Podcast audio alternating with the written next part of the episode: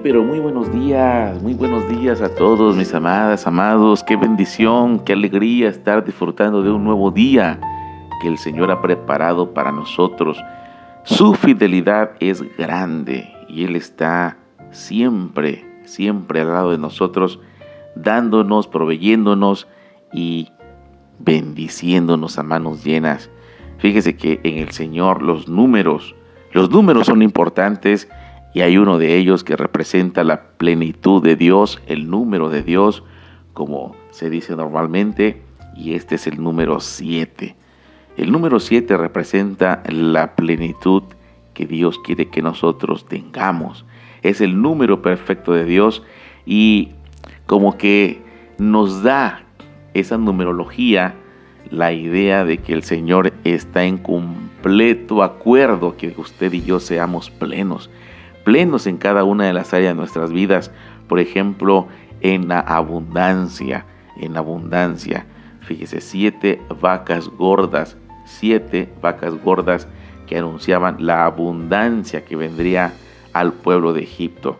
También esto puede ser ser dadivosos, la plenitud del ser dadivosos, eh, teniendo en cuenta lo que dice Eclesiastés 11, del 1 al 2, Dale de comer al hambriento y un día será recompensado. Comparte lo que tienes con siete y hasta con ocho amigos, pues no sabes si mañana el país estará en problemas.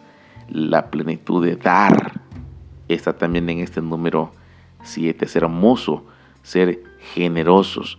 Y no nada más eso, sino que también está la plenitud de la libertad como número tres, porque fueron siete días y al último día siete vueltas que dio el pueblo de Israel a las murallas de Jericó y éstas se cayeron por el poder del el Señor.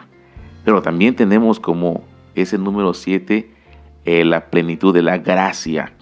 Quiere decir esto que podemos caer como justos, podemos tropezar y caer siete veces. Pero también dice que siete veces nos volvemos a levantar.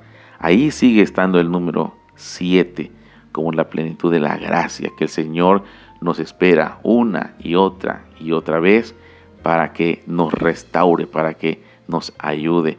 Pero también en este número 7 hay plenitud de sanidad y eso lo vemos con aquel varón de renombre llamado Naamán que fue a buscar un milagro de sanidad a Israel y el, el profeta Eliseo lo mandó a lavarse siete veces, a sumergirse siete veces en el río Jordán. Pero también siete veces son las, aquellas que tenemos que perdonar a nuestro hermano. Y ahí se cumple la plenitud de la reconciliación como punto número seis, que es importantísimo reconocer con humildad que la hemos regado, que hemos fallado y venir a nuestro hermano a decirle perdóname. Y nosotros tenemos la obligación de que siete veces tenemos que perdonar. Y por último, como número siete también podemos tener que la plenitud en este número siete también es parte de la alegría. En Esdras capítulo 6 y 22 dice que con gran alegría celebraron durante siete días la fiesta solemne de los panes sin levadura, porque el Señor los había llenado de alegría al hacer que el rey de Asiria se compadeciera de ellos y porque habían cobrado fuerzas para la reconstrucción del templo del Dios de Israel. Y con esa alegría empecemos esta nueva semana, disfrutando que Dios nos ha dado la oportunidad de vivir, de estar sanos, de estar felices, de estar bendecidos, y cuando no creamos que somos bendecidos, volteemos a ver a aquel que en verdad está en una situación de desgracia y veremos todo lo que el Señor ha hecho por nosotros. Así que mis amados, con alegría, iniciemos esta semana con entusiasmo, con ánimo, hagamos cada una de las actividades que podamos desarrollar los sueños en Dios, los propósitos en Dios y que te sepas que nunca estás solo Dios está contigo aún en medio de cualquier circunstancia adversa. Te mando un fuerte abrazo, que tu semana sea grandemente bendecida, que tengas la provisión del cielo, para poder disfrutar de ella y poder disfrutar con toda la familia.